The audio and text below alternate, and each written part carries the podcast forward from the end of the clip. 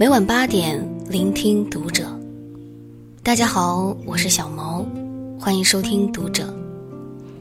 今天呢，要和大家分享的文章来自作者易墨。好的婚姻是相互捧场。关注读者新媒体，一起成为更好的读者。在综艺节目《做家务的男人》中，看到这样一幕。袁弘和张歆艺夫妻俩一起贴窗膜。张歆艺拿出自己刚裁好的窗膜，往窗户上一比划，结果发现比窗户短了一截。张歆艺忍不住面露疑惑：“我明明是按照那个尺寸裁的呀。”袁弘见此场景，轻松地说：“如果有这种情况。”那肯定就是窗户的不对，打他。说完，他还伸出手，假装生气的打了玻璃一下，就像哄小孩一样。接着，张歆艺发现确实是自己裁错了尺寸。袁弘依然没有泼冷水，而是幽默地说：“肯定是尺子的不对。”一场综艺看下来。在这对夫妻相处的过程中，袁弘很少给妻子泼冷水，也很少苛责她，总是温柔又暖心。而张歆艺也是这样对待袁弘的。有一次，袁弘在给张歆艺做爱吃的蘸水的时候，错把芥末油当成花椒油放在里面了，结果张歆艺吃到之后，果然被呛着了。看到这个场景，大家以为张歆艺会生气，可谁知张歆艺居然分外捧场的连说好吃，还说袁弘开创了蘸水的另一种风格。我想，这也许就是这对夫妻婚姻如此幸福的秘诀吧。有一种爱叫为你捧场，就算你是个小迷糊，总是犯错误。但在我眼里，你依然很可爱。就算你做的菜不入味，但我却觉得那是全天下最美味的佳肴。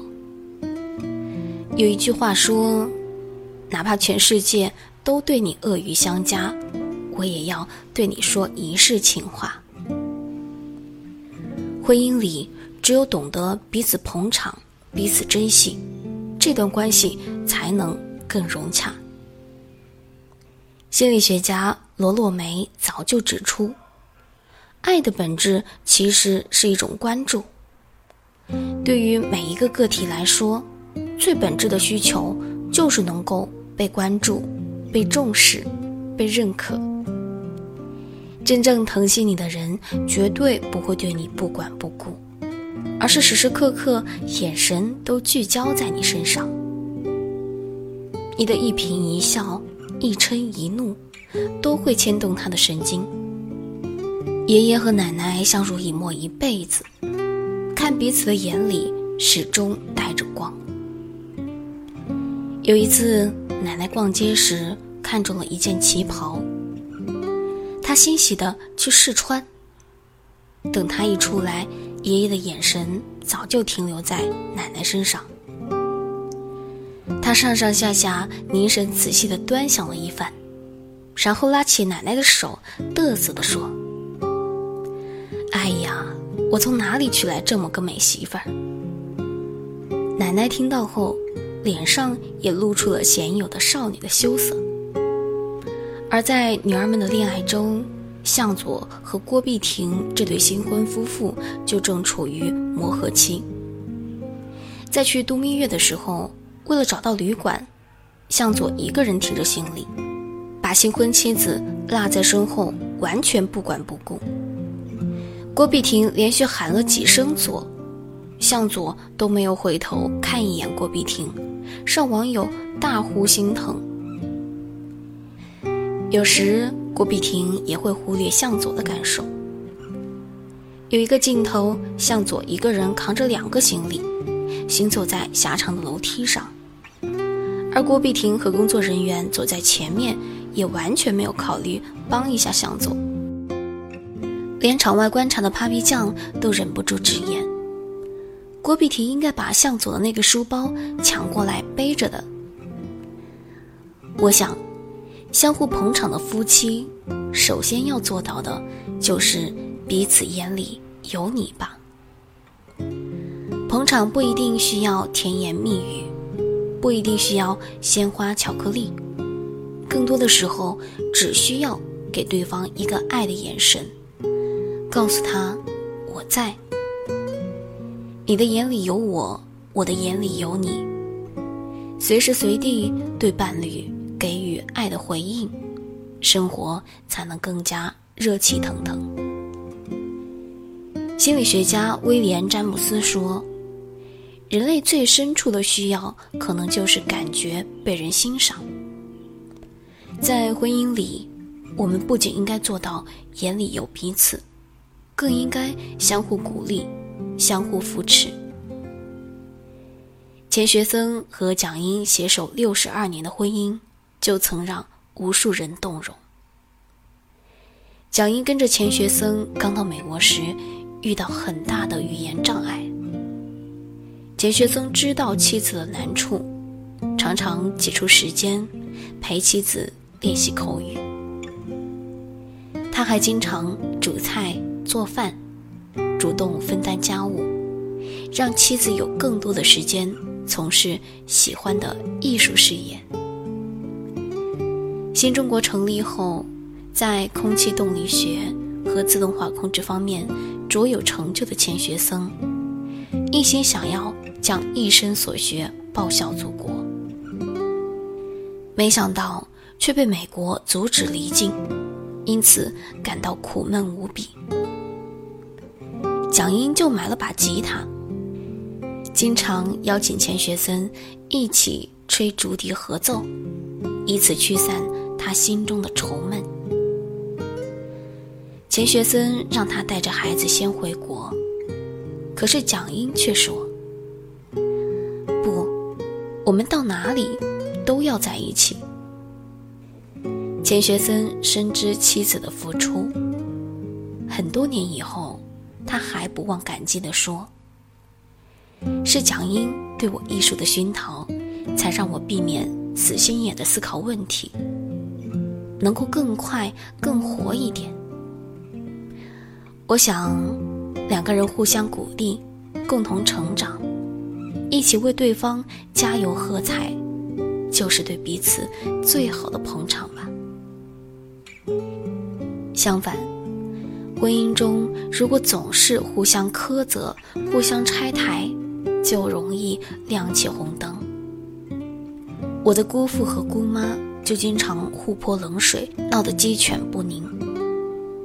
姑妈做了一桌子好菜，原本以为姑父会夸上两句。可是姑父却不捧场，而是毫不留情地说：“是不是没放盐？”姑父买了新皮带，迫不及待地系在腰上。姑妈当着大伙的面，指责姑父花钱大手大脚，不当家不知柴米贵。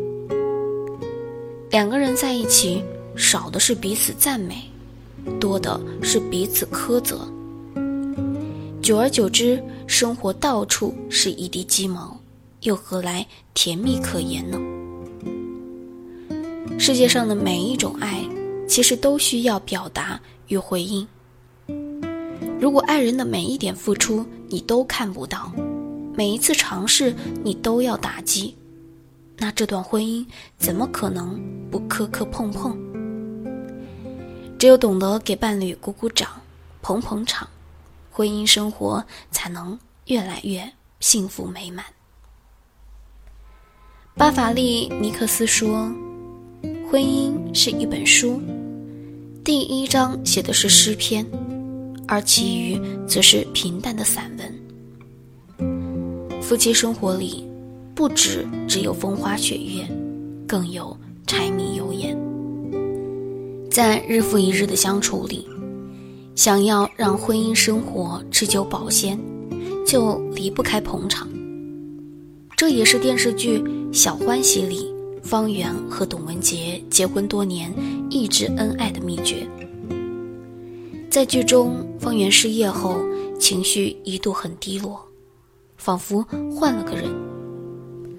文杰知道了，却没有抱怨，而是安慰他说：“方圆，你看着我，你还有我。